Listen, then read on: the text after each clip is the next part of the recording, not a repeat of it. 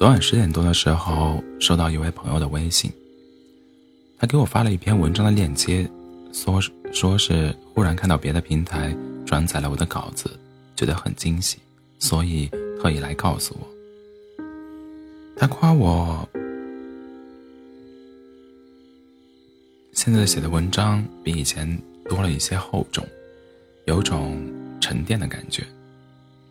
还感慨说：“看到我一直坚持写东西真好，希望我可以不断的写下去。”我哈哈大笑说：“我会的，一定会。”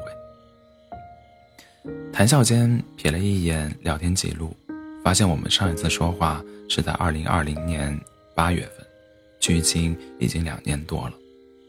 于是我感叹说：“时间过得真快，我们都好久没联系了。”他也感同身受，随即说起自己这两年的变化。研究生毕业后，他离开老家去了成都工作。工作没多久，初恋女友就和他分手了。一个人背一个人背井离乡在成都，他不仅学会了做饭，还适应了当地的饮食习惯。从一丁点儿辣都不吃都吃不了的人，到现在无辣不欢。他说他很喜欢现在的工作和生活，但估计不会在成都待太久。问起下一站准备去哪儿时，他说还不确定，不过想趁年轻多走走闯闯。还邀请我有时间一定要去成都，他会带我吃好吃的。我们有一搭没一搭的聊着，话语话语来去间。依然熟悉，不曾陌生。尽管我们已经两年多没有联系过了，聊到最后，他突然严肃起来，说：“以为我把他删了。”我连连发了揍人的表情包过去，说他想多了，我不会这么做的。不管我今后走多远的路，去往哪里，会遇见多少人，又会告别多少人。曾经那些出现在生命中与我同行过、给过我温暖与陪伴的人，我都会永远铭记在心。哪怕时隔多年，我们都慢慢淡出了彼此的生活，交集越来越疏离，联系越来越少，微信对话框里空白的时间越来越久，我也不会随便删他们的好友，将他们清除出我的世界。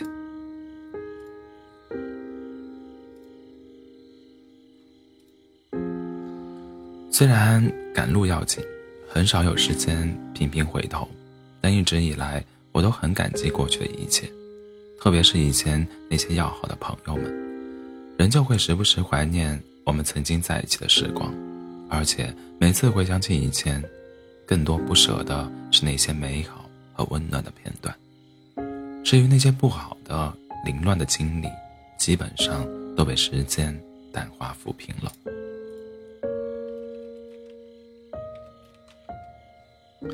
我想，应该很多人心里都有着这样的回忆，身边也都有过这样的人吧。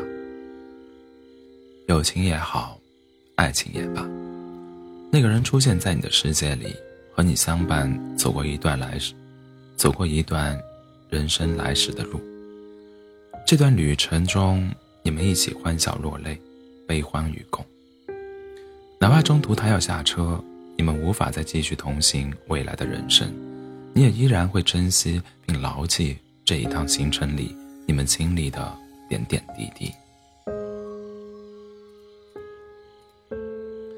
去到一个新的地方，你会想起他；听到一首老歌，你会想起他；偶尔某天在大街上看到一个和他相似的背影，你也会认住，而后久久出神。村上春树不是说过吗？你要记住，大雨中为你撑伞、帮你挡住外来之物的人；黑暗中默默抱紧你、逗你笑、陪你彻夜聊天的人；坐车来看望你、陪你哭过的人；在医院陪过你、总是以你为重的人。是这些人，组成你生命中一点一滴的温暖；是这些温暖，使你远离阴霾，使你。成为善良的人。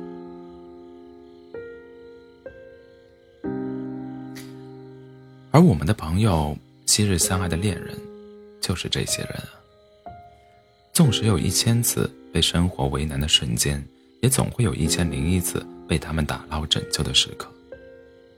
哪怕现在的我们已经很久很久没有来往了，但那些被照顾过、被宠爱过、被珍视过的岁月，会在时间洪流里永久长鸣，生生不息。因为正是有他们的参与，才完整了我们人生的拼图，也才造就了今天的我们。昨晚临睡前，我给朋友发消息，让他放心。我不会删他好友，以前不会，现在和以后也不会。我还跟他说，以后只要他愿意，随时可以联系我。他回我说，不管有没有曾经联系，不管有没有经常联系，你都要记得，在离你很远的地方，有个人在默默关心、支持着你。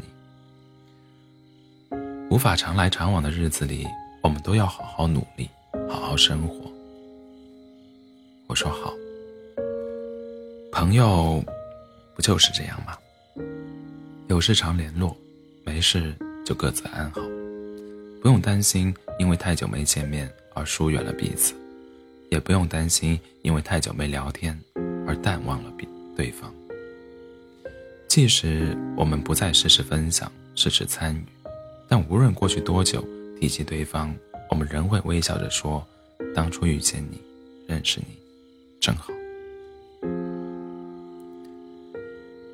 就像这段话说的：“那些散落在不同城市的朋友啊，你们从远方传来的消息，糅杂在朋友圈里，酸甜苦辣尽是生活。